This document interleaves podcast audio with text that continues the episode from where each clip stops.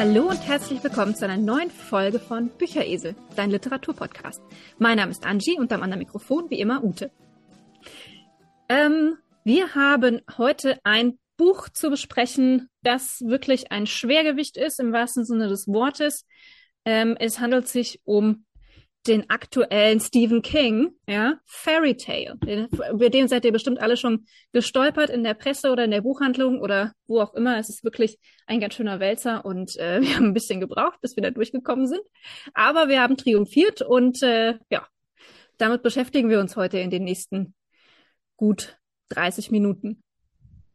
Ich liebe deine Wortspiele, Angie. Also mit dem Ding kannst du wirklich jemand erschlagen. Es ist wirklich ein Wälzer. Es ist eine festgebundene Ausgabe. Erschienen übrigens beim Heine Verlag, kostet 28 Euro, glaube ich. Also es ist ein sehr substanzielles Werk, hat, glaube ich, 900 Seiten oder so. Wir haben wirklich ein bisschen gebraucht, wobei Stephen King, ja, lässt sich ja sehr, sehr gut lesen eigentlich. Ähm, eigentlich brauche ich den Autor nicht wirklich vorzustellen, weil er ist seit einem halben Jahrhundert Schriftsteller so ungefähr. Ich glaube, sein erstes Buch hat er in den 70er Jahren geschrieben. Ist schon ziemlich lang her und er ist natürlich eine bekannte und bekannte Nummer hier so im, im, im Buch, in der Buchbranche. Also ich glaube, es kennt ihn auch wirklich jeder. Wenn nicht seine Bücher, dann zumindest seine Filme. Ich werde trotzdem mal kurz ein paar Worte oder ein paar Sätze über ihn sagen. Ähm, er ist wirklich einer der meistgelesenen und kommerziell erfolgreichsten Autoren der Unterhaltungsliteratur des, der zweiten Hälfte des 20. und des 21. Jahrhunderts. Er hat tatsächlich mehr als 400 Millionen Bücher verkauft. Ich habe es mal nachgegoogelt. Und seine Bücher wurden in 40 Sprachen übersetzt. Also das ist wirklich äh, Hut ab. Ich glaube, der Mann ist tatsächlich mit seinen Büchern auch zum Millionär geworden.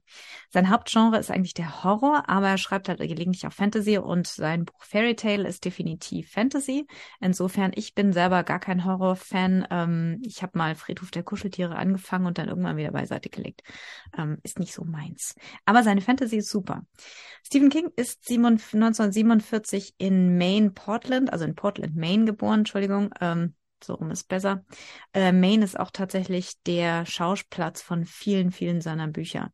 Sein Vater verließ die Familie, als er zwei Jahre alt war. Und die Mutter hielt die Familie mit Gelegenheitsjobs über Wasser, mehr schlecht als recht. Und sie mussten wohl ziemlich oft auch umziehen. Äh, insofern, seine Kindheit war wohl nicht so ganz wunderbar schön.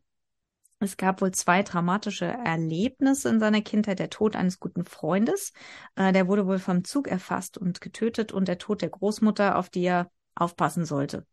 Ähm, beide Ereignisse schildert er in ja, verschiedenen Interviews und ich glaube, er hat auch eine Autobiografie geschrieben, oder? Oder zumindest was Autobiografisches. Ähm, er hat jedenfalls mit früh zum Schreiben gefunden. Seine ersten Geschichten hat er mit sieben Jahren veröffentlicht. Er ist selber ein Riesenfan von Science-Fiction und Fantasy-Filmen und auch Büchern ähm, und war früh fasziniert von dem Bösen und Unmenschlichen. Ähm, er hat zum Beispiel Zeitungsartikel und Zeitungsberichte über den Serienmörder Charles Starkweather ähm, gesammelt und dem hat er dann später in The Stand ein literarisches Denkmal gesetzt. Mit 19 hat er dann seine erste Geschichte veröffentlicht in einem Magazin namens Comics Review. Dann hat er Englisch an der Universität von Maine studiert, wo er dann auch seine Frau Tabitha kennengelernt hat, die er geheiratet hat, kurze Zeit später, und mit der er, glaube ich, immer noch verheiratet ist. Er hat dann eine Weile als Englischlehrer gearbeitet und sich nebenbei mit Kurzgeschichten ein bisschen was dazu verdient. Hat dann auch mehrere Romane geschrieben, äh, die er dann später unter dem Pseudonym Richard äh, oder Richard Bach Bachman veröffentlicht hat. Und sein erster Roman Carrie, den wollte er gar nicht veröffentlichen, den hat er in den Papierkorb geschmissen und erst seine Frau Tabitha hat ihn wohl ähm, dazu gebracht, das Ding fertig zu schreiben und bei einem Verlag einzureichen. Das war 73 bei Doubleday. Der hat es veröffentlicht. Ähm, das ging dann auch durch die Decke und für die Taschenbuchrechte bekam er äh, von an, von einem anderen Verlag die Rekordsumme von 400.000 Dollar. Also das ist richtig, richtig viel Asche dafür, dass es das Erstlingswerk war. Dann hat er seinen Job als, als Lehrer an den Nagel gehängt, um sich dann später ganz dem Schreiben zu widmen. Ich will jetzt nicht auf alle seine Bücher eingehen. Das würde uns hier viel, viel, viel zu weit führen. Er hat 60 Romane geschrieben, mehr als 100 Kurzgeschichten, etliche Novellen, Drehbücher, Essays, Geschichte, Gedicht und Kolumnen. Er hat auch einen eigenen Verlag, einen kleinen Verlag, die Filtrum Press mit Sitz in Bangor, Maine, dort wo er auch wohnt. Ähm, die publiziert in unregelmäßigen Abständen Einzelausgaben von seinen Büchern. Meistens sind die dann signiert und speziell illustriert. Also das sind wahrscheinlich, also es sind nicht nur wahrscheinlich, das sind dann begehrte Sammlerobjekte. Ja, die meisten seiner Romane handeln von Durchschnittsmenschen, die in übernatürliche Erlebnisse hineingezogen werden, auch ganz klassisch hier Fairy Tale. Äh, wir haben schon gesagt, er ist ein Experte im Horrorgenre. Er hat auch ein Sachbuch darüber geschrieben, Danse Macabre, die Welt des Horrors. Äh, über Horror in Büchern, Filmen und Comics zwischen 1950 und 1980. Also er ist tatsächlich ein Experte auf dem Gebiet. Ähm, bei ihm versteckt sich der Horror meistens oder äh, das Grauen in ganz trivi trivialen Gegenständen, wie zum Beispiel Clown, wo noch, keine Ahnung, also ich habe ein bisschen was von ihm gelesen. Äh, das ist aber auf jeden Fall immer äh, bei ihm sehr oft der Fall. Außerdem thematisiert er häufig auch soziale Probleme wie Alkoholismus, häusliche Gewalt und Eheprobleme. Wir sehen das auch ein bisschen in Fairy Tale. Er war auch tatsächlich als Regisseur tätig und hat seine Kurzgeschichte Trucks verfilmt, hat dafür die Goldene Himbeere als schlechtester Regisseur gekriegt. Außerdem hat er das Drehbuch für Michael Jacksons Musikvideo Ghost geschrieben, wusste ich auch nicht, und äh, das Drehbuch für eine Neuverfilmung von seinem Buch Shining, weil ihm das der Originalfilm nicht gefallen hat. Seine Bücher haben natürlich zig Preise gewonnen, also Hugo Awards, British Fantasy Award, Golden Pen Award und so weiter und so weiter. Er ähm, zieht natürlich immer wieder Kritik auf sich. Also zum Beispiel hat er den ähm, Edgar Allan Poe Award gewonnen und die Medal of Distinguished Contribution to American Letters. Ähm, daraufhin wurde gefragt, kann man Stephen King ähm, tatsächlich, kann man seine Bücher Literatur nennen? Ja, ist natürlich ein ähm, eine berechtigte Frage, aber die würde uns jetzt hier auch zu weit führen.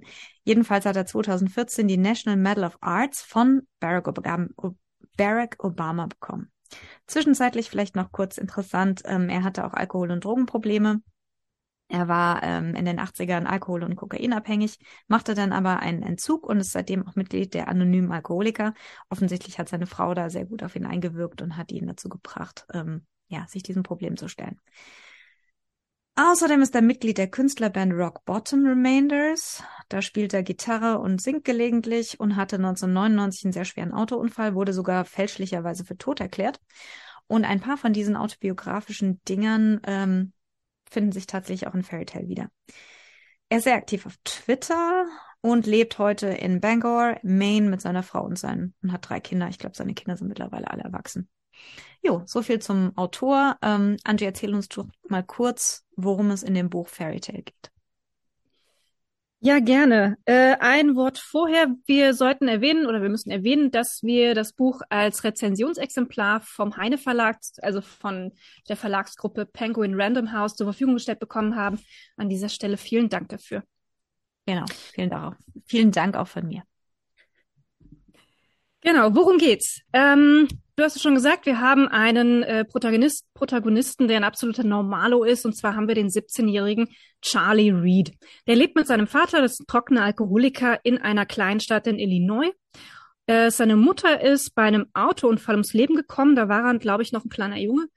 Und äh, das ist auch der Grund dafür, dass sein Vater dann schließlich Alkoholiker wurde. Der ist aber inzwischen trocken und äh, Charlie lebt eigentlich immer so in der Angst, dass er einen Rückfall hat und ähm, ist immer mit, mit allem, was er tut, sehr vorsichtig, um seinen Vater nicht irgendwie in einen Rückfall zu treiben. Ähm, eines Tages kommt er ähm, einem Nachbarn zu Hilfe und zwar Mr. Bodish. Das ist ein griesgrämiger alter Mann, der in so einem großen alten Haus lebt, ja, das für Kinder immer schon so ein bisschen gruselig ist äh, zusammen mit seiner ähm, berühmt-berüchtigten Schäferhündin Radar. Und äh, dieser Mr. Bodic fällt also von der Leiter und bricht sich ein Bein. Und äh, Charlie fährt also auf dem Nachhauseweg dran vorbei und kriegt das eigentlich nur mit, weil der Hund bellt oder der Hund jault, glaube ich. Und äh, er traut sich dann also äh, in diesen Garten, ja, der immer sehr streng bewacht wurde von dieser Schäferhündin und äh, findet dann den alten Mr. Bodic, äh, ruft einen Krankenwagen, was man halt so macht, ne, als 17-Jähriger, und äh, verspricht also dem alten Mann, sich um den Schäferhund zu kümmern. Und ähm, dieser Charlie Reed äh, hat also so ein bisschen so einen Helferkomplex offensichtlich und ähm, erklärt sich also dann später auch bereit, nachdem da Mr. Bodic aus dem Krankenhaus kommt, sich um den zu kümmern, weil äh, mit der schweren Fraktur, die der hatte, konnte der kann der natürlich nicht, äh, naja, so auf die Toilette und solche schönen Sachen, ja. Ähm, die beiden freunden sich dann also an, ja, der alte Grieskram und äh, der 17-jährige Charlie. Und ähm, eines Tages stirbt Mr. Bowditch, ich glaube, das ist noch im selben Jahr. Und er hinterlässt also Charlie, der im Grunde sein einziger Freund auf der Welt ist, äh, nicht nur das Haus, sondern auch äh, seine geliebte Schäferhündin Radar, die ziemlich altersschwach ist und die Charlie ins Herz geschlossen hat. Und ähm, darüber hinaus auch das Geheimnis, das sich in seinem Schuppen verbirgt. Da gibt es nämlich einen, ähm, wie nennt er das? Einen Weltenbrunnen nennt er das, ja, also einen Schacht, der in eine andere Welt führt. Und in dieser Welt tummeln sich also äh, Märchengestalten und ähm, das ist alles nicht so Disney rosa-rot, sondern das ist also eine Welt, die von einem Fluch heimgesucht wird. Die Menschen sind verflucht und ähm, das äußert sich in verschiedenen ähm, Erscheinungsformen. Und ähm, das Allerwichtigste für Charlie ist eigentlich, dass es in dieser Welt eine Stadt gibt, in der eine Sonnenuhr steht und diese Sonnenuhr kann einen jünger machen, wenn man sie gegen den Uhrzeigersinn dreht. Ja? Also das ist der Grund, warum unser Mr. Bowditch ähm, eigentlich weit über 100 Jahre alt ist. Also ich glaube 1894 tatsächlich geboren, als er ähm, stirbt, ist er dann also 2013, oh Gott, jetzt muss ich kurz rechnen, 109, 10. 119, hm. glaube ich, wenn ich mich jetzt nicht verrechnet habe. Peinlich, peinlich. Also sehr, sehr alt, ähm, weil der sich eben äh, an dieser Sonnenuhr zu schaffen gemacht hat und sich dann also zwischenzeitlich mal auf halber Strecke verjüngt hat. Und äh, Charlie hat also in, inzwischen Radar so ins Herz geschlossen und Radar geht's also immer schlechter und er zieht also los mit diesem alten Schäferhund, um die auf diese Sonnenuhr zu setzen. Und das Ganze ist natürlich so eine klassische Heldenreise, ja. Also es ist brandgefährlich in diesem verfluchten Märchenland und das ist alles ziemlich düster und er muss also gucken, dass er da den Schergen äh, entkommt und äh, ja. Also ein sehr, sehr düsteres Märchenland und äh, wir folgen Charlie auf seiner Heldenreise und ähm, ich glaube, mehr wollen wir eigentlich nicht verraten. Genau. Ja. Es ist ein sehr, sehr klassischer Fantasy-Roman mit äh, ein paar Gruselelementen. Ja, also ein bisschen kann er nicht aus seiner Haut, ein bisschen gruseln muss er uns. Aber ähm, auf jeden Fall, ähm, ja, alle Stephen Kings Fans sind, waren natürlich, äh, sind elektrisiert oder waren elektrisiert, dass er ein neues Buch rausbringt. Er hat es während der Pandemie geschrieben, was finde ich auch ein bisschen anklingt. Ich finde, es ist so ein bisschen auch so eine so eine Reise in die Fantasie, während man eben selber ähm, ja so ein bisschen zu Hause sitzt und eben nicht wirklich rauskam. Ähm, es, man munkelte ja, dass Stephen King zwischen, zwischenzeitlich an einer Schreibblockade gelitten hat, die er dann aber erfolgreich bekämpfen konnte und eben dieses Buch jetzt äh, rausgebracht hat. Ja, wie fandest du es, Angie? Hm, das ist eine sehr schwierige Frage. vielleicht also. kurz, ähm, vielleicht kurz noch dazu Fairy Tale, der, der Titel im Englisch genauso wie im Deutschen. Wir haben es tatsächlich mal beide auf Deutsch gelesen. Ähm, bedeutet ja Märchen. Und es ist tatsächlich ein ja, also Märchen spielen eine große Rolle in dem Buch. Das stimmt, ja, das stimmt. Ähm, also es hat ein wunderschönes Cover, dieses Buch, muss man sagen. Äh, ich glaube, das ist äh, mehr oder weniger eins zu eins übernommen von der englischen Ausgabe. Also äh, Kompliment dem Verlag beziehungsweise mhm. dem Designer, der das entworfen hat. Es ist also wirklich, wirklich wunderschön.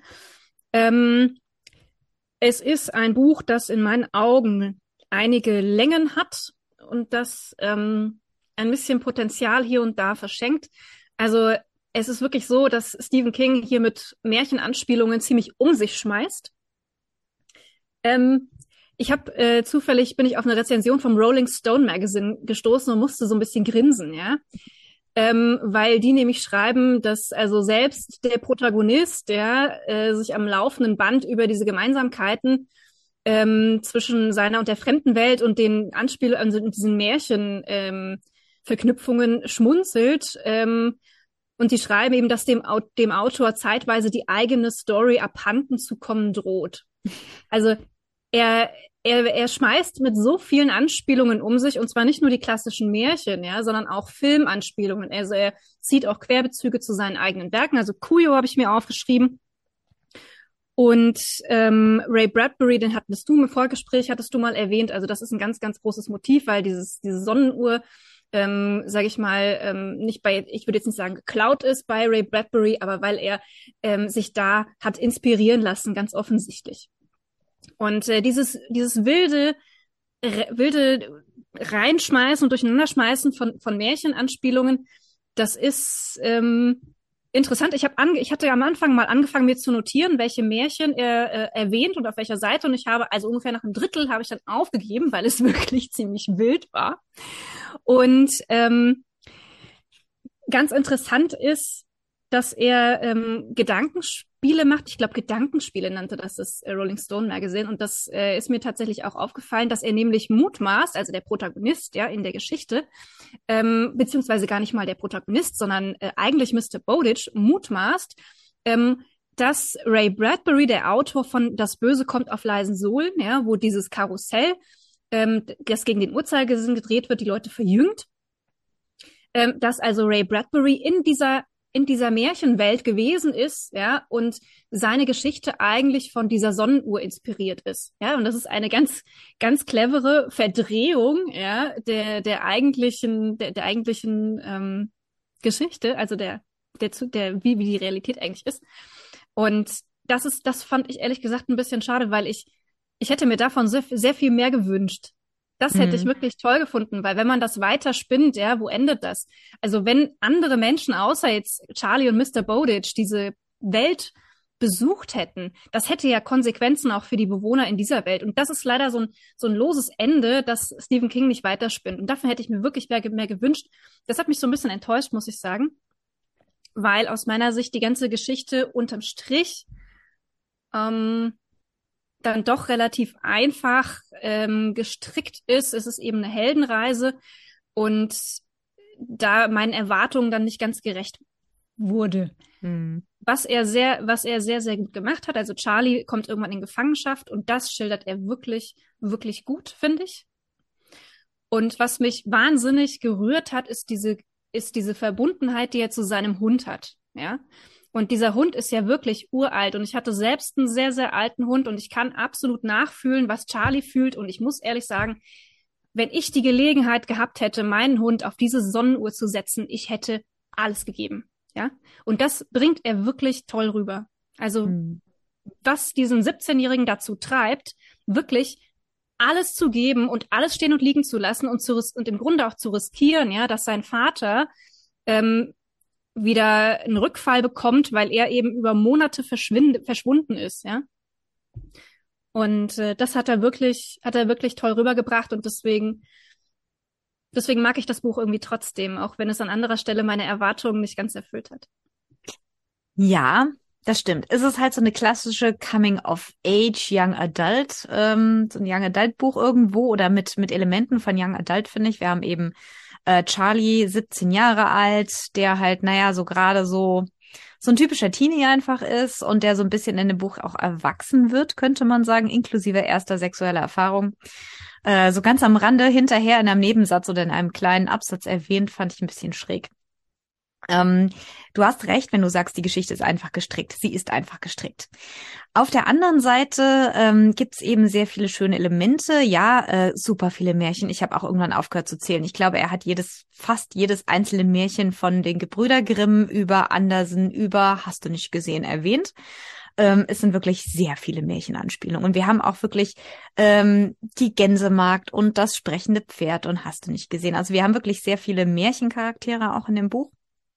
Ähm, ich glaube, sein Lieblings, also die, die, ähm, die Parallele, die er zieht, ist von, ist mit dieser Bohne, äh, ich weiß gar nicht, welches Märchen, ich hab's, ich hab's jetzt echt gesagt, vergessen, aber diese Jack, Bohne, die. Jack und die, Jack und die Bohnenranke. Jack und die Bohnenranke, Dankeschön, ja. Ich weiß gar nicht, von wem das ist, aber diese typische Geschichte, wo man die, wo er die Bohne pflanzt und die in den Himmel wächst, nur dass das Ganze umgedreht ist, weil wegen, er geht ja, also Charlie geht in die Erde runter.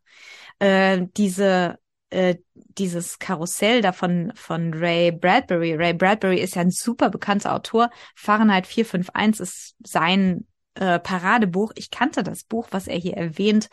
Ähm, Genau, sein Buch Das Böse kommt auf leisen Sohlen kannte ich tatsächlich gar nicht. Das ist ein weniger bekanntes von ihm. Fand ich aber grandios, diese Anspielung.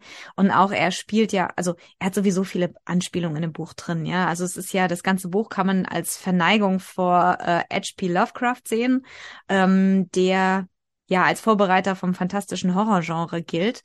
Und äh, dem hat er wirklich ein Denkmal gesetzt, in dem Charlie eben auch erzählt, wie sehr, wie sehr er sich mit dieser Literatur identifiziert hat, schon als, ähm, sag ich mal, jüngerer Mensch, als jüngerer Teenager. Und ähm, da kommen auch immer wieder Anspielungen. Also zum Beispiel dieses Monster ähm, wird dann eben auch als äh, Chul, oh Gott, ich kann es nicht aussprechen, Chul, Chulhu von, ist ja auch eine, eine Figur von H.P. Lovecraft. Du hast es, du weißt, wie man es ausspricht, gell? Oh nein, ich habe es gegoogelt und selbst H.P. Lovecraft hat es auf die verschiedensten Arten ausgesprochen und äh, die Experten sind sich offensichtlich bis heute nicht einig, wie es richtig ausgesprochen wird. Also ich habe, ähm, die meisten Stimmen gibt es wohl für Cthulhu oder so oder Cthulhu mit, mit einem U in der ersten Silbe. Ich weiß es nicht. Also es klingt total schräg. Es macht eigentlich nur Sinn, wenn man es liest. Ich glaube, laut aussprechen ist ähm, Blödsinn und vermutlich ist das auch gedacht so. Okay. Aber Na, jedenfalls ich, kommt äh, das recht häufig vor und ich habe dann tatsächlich mal gegoogelt, weil ich gedacht habe, was ist das? Es klingt ein bisschen wie ein aztekischer äh, Gott. Ähm, und ich würde sagen, die Schreibweise ist definitiv ein bisschen ähm, aztekisch inspiriert, würde ich jetzt mal so sagen. Äh, was ich interessant fand, ähm, der Protagonist, also Charlie, vergleicht auch immer wieder die Menschen oder die Geschehnisse aus dieser Parallelwelt mit denen aus unserer Welt, also zum Beispiel die Autokraten ähm, aus diesem aus diesem Königreich Empis werden mit dem islamischen Staat verglichen. Ähm, fand ich auch sehr spannend, wie er da so ein bisschen so, sag ich mal, aktuelles Tagespolitik mit einwebt. Ähm, ja, und wie gesagt, ich habe ja schon schon gesagt, es sind einige autobiografische Motive drin, also den den Unfall der Mutter zum Beispiel, ganz klar eine Anspielung auf seinen eigenen Unfall, sehr viele Parallelen. Äh, sein Vater, der alkoholsüchtig ist, ähm, der sich dann mithilfe dieser anonymen Alkoholiker aus seiner Al Alkoholsucht Stück um Stück rausarbeitet. Das ist natürlich auch spannend. Und wie du schon sagst, ähm, ich selber bin nicht der große King-Kenner, aber es ist wohl, was ich gelesen habe, ist, dass viele seine Bücher Anspielungen äh, enthalten und immer wieder auf die querverweisen auf andere von seinen Büchern. Insofern scheint das wohl häufiger vorzukommen. Äh, ja, definitiv. Das habe ich jetzt auch schon mehrfach gelesen. Ähm, ich muss auch sagen, spätestens jetzt bin ich entschlossen, mir in nächster Zeit mal H.P. Lovecraft reinzuziehen, weil ich, wir sind da irgendwie früher schon mal drüber gestolpert und es geht jetzt einfach kein Weg mehr dran vorbei. Es ist soweit. Jetzt. Na dann, dann bin ich gespannt, was du so erzählst. ähm, ansonsten muss man halt sagen, ist, also jetzt wieder zurück auf Fairy Tale, ist es natürlich so ein bisschen eine klassische White Savior Story irgendwo, ja. Ähm, das kommt auch so am Schluss so ein bisschen immer mal wieder raus oder auch in der Mitte. Ähm, Charlie wird ja beauftragt, quasi den Zugang zu dieser Welt auch geheim zu halten, weil sie, weil eben gesagt wird, äh, wenn wir sehen oder nach allem, was wir unseren eigenen indigenen Völkern angetan haben, was würden wir tun, wenn wir den Zugang zu dieser Welt bekämen? Ähm, ja, das ist halt so ein bisschen schwarz-weiß ganz klar, wie das ganze Buch relativ einfach gestrickt ist irgendwo. Auf der anderen Seite, Stephen King wird sicherlich nie den Literaturnobelpreis gewinnen. Dazu schreibt er einfach zu sehr Unterhaltungsliteratur. Auf der anderen Seite, er ist ein Geschichtenerzähler. Vorsicht, Vorsicht mit solchen Prognosen. Hat nicht irgendein Musiker den Literaturnobelpreis bekommen? Also. Ja, okay. Darüber, darüber müssen wir nicht diskutieren. Nein, aber es ist einfach erst ein grandioser Geschichtenerzähler. Also er stellt, er stellt sich hin und er, er spinnt seine Geschichte und sie nimmt ihn allein durch die Sprache und durch die, durch die, ja, durch die Taktung seines Buches nimmt einen das wirklich gefangen als Leser. Ähm, ja, das Buch hatte Längen, gerade am Anfang. Es dauert eine ganze Weile, bis es so richtig, bis die Geschichte in Fahrt kommt. Es ist ein bisschen, man hätte definitiv ein bisschen kürzen können, so am Anfang.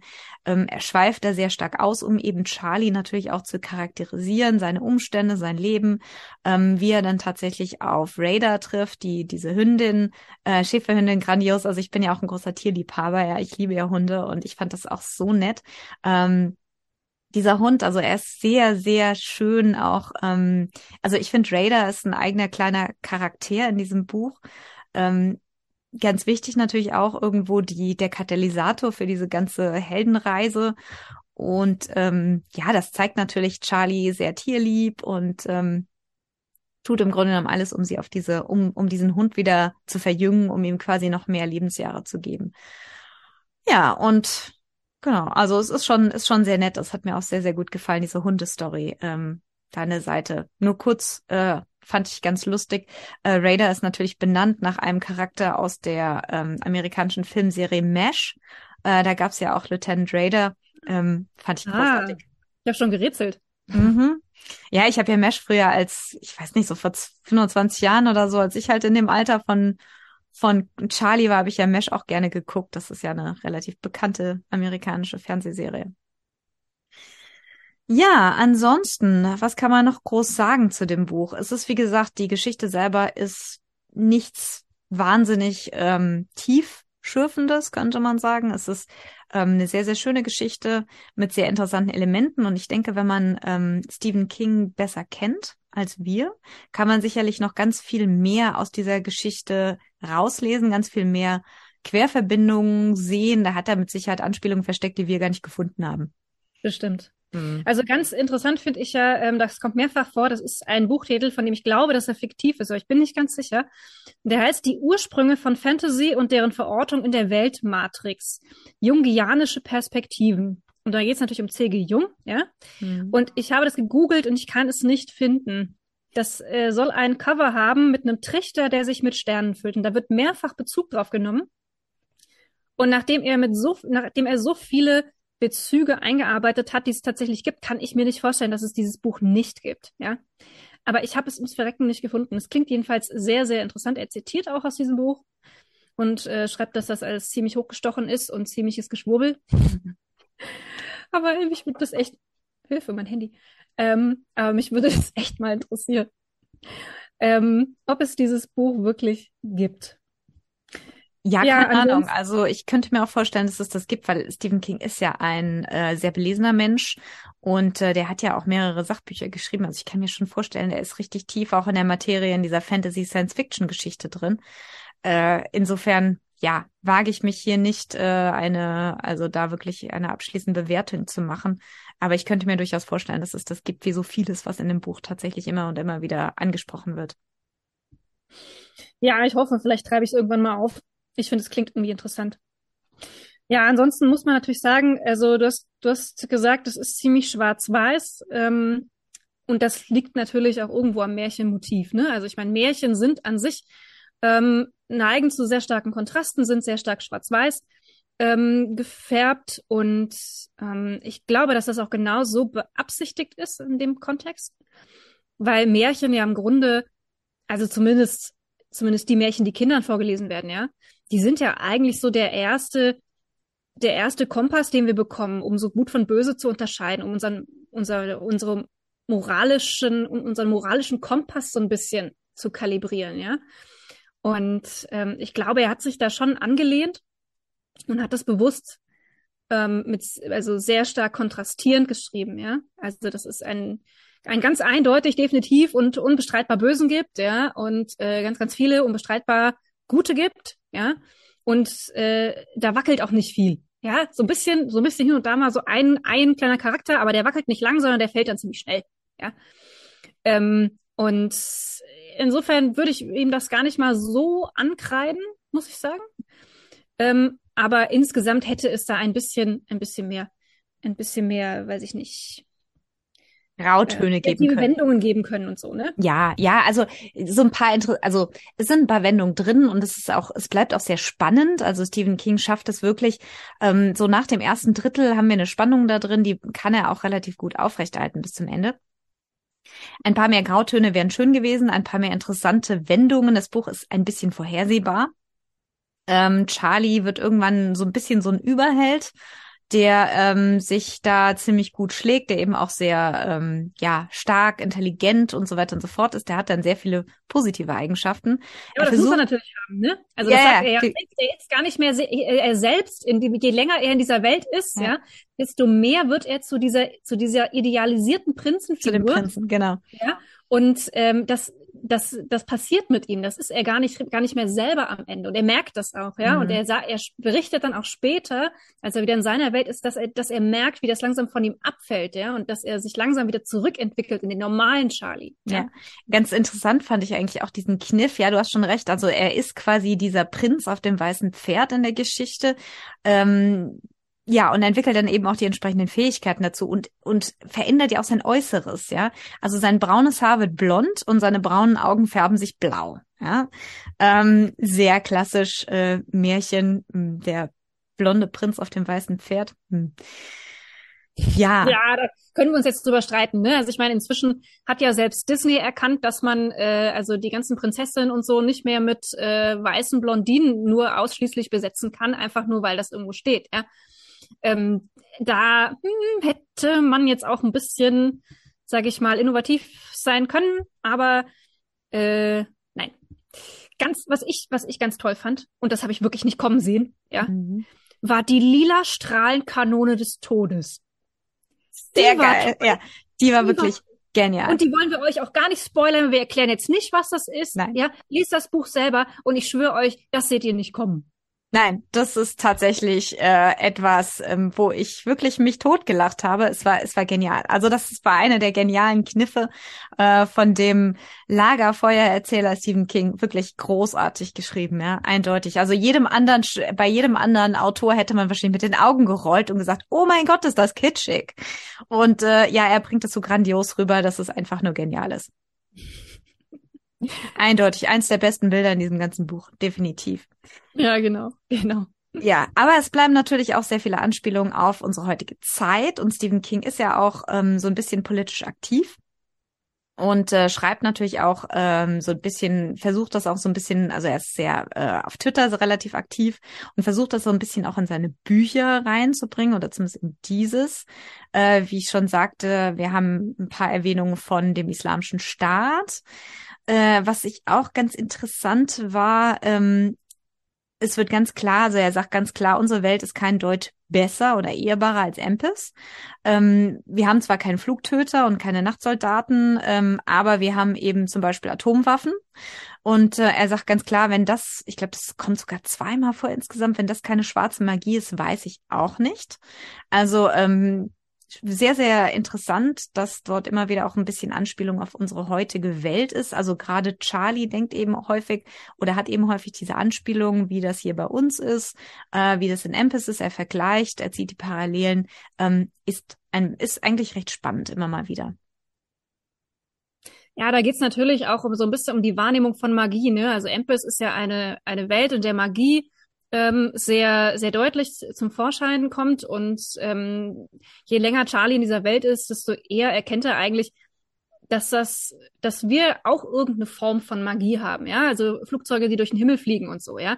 ja. Also das ist, wir, wir haben im Grunde auch eine magische Welt. Diese Magie ist anders beschaffen als die, die, die, die er in Impus sieht, ja. Aber trotzdem haben wir eine Form von Magie und Menschen, die in Impus leben und in unsere Welt kämen, ja. Mhm denen würde vermutlich oder mit großer Sicherheit auch die Kinnlade runterfallen, ja, und die würden sagen, das ist, das ist Magie, ja. Mhm.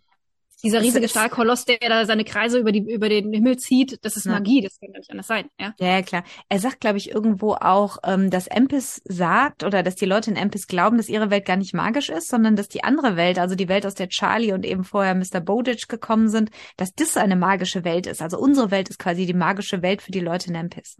Ja, alles eine Frage der Perspektive, ne? Richtig. Und das fand ich eigentlich eine ganz, ganz interessante Kniffe, die hier äh, Stephen King immer wieder benutzt, um, ja, um einfach so ein bisschen vielleicht auch unsere eigene Welt, um Dinge zu beleuchten, die für uns relativ selbstverständlich sind. So aus der Perspektive quasi von anderen. Also es ist äh, gar nicht, gar nicht so dumm eigentlich. Würde ich jetzt mal ja. so sagen.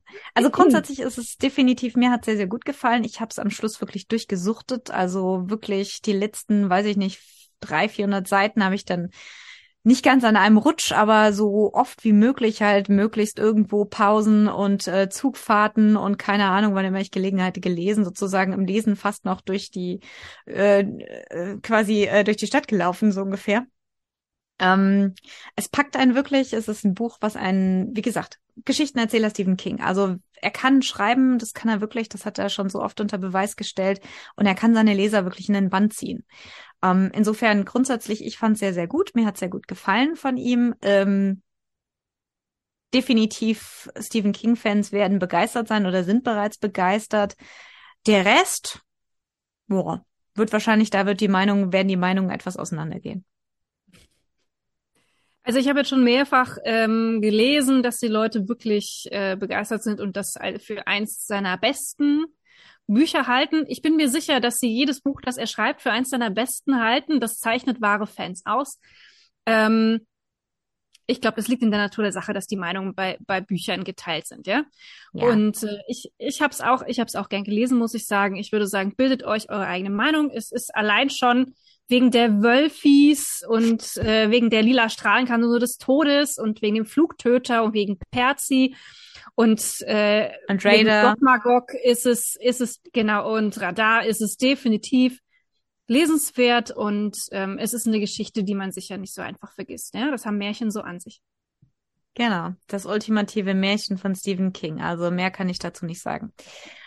Jo, ich glaube, wir haben es ziemlich gut besprochen, oder? Haben wir was vergessen?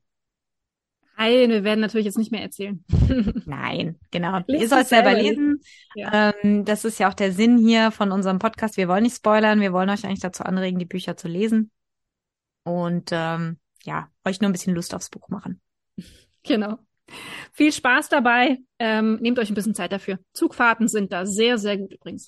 Genau. Und ich gucke jetzt gerade nochmal. Es ist tatsächlich, es sind 800, na, 877 Seiten. Ja, reicht für ein paar Zugfahrten. Richtig. Und es gibt ein Happy End, was ich auch sehr schön fand. Das stimmt, ganz, ganz wichtig. Happy End ist immer gut. Das Und ist, das das, ist bei haben Märchen, Selbstverständlich. genau, das haben Märchen einfach so an sich. Ja, damit wünschen wir euch einen schönen Tag, einen schönen Abend, einen schönen Morgen, wann auch immer ihr es. Liebe Grüße.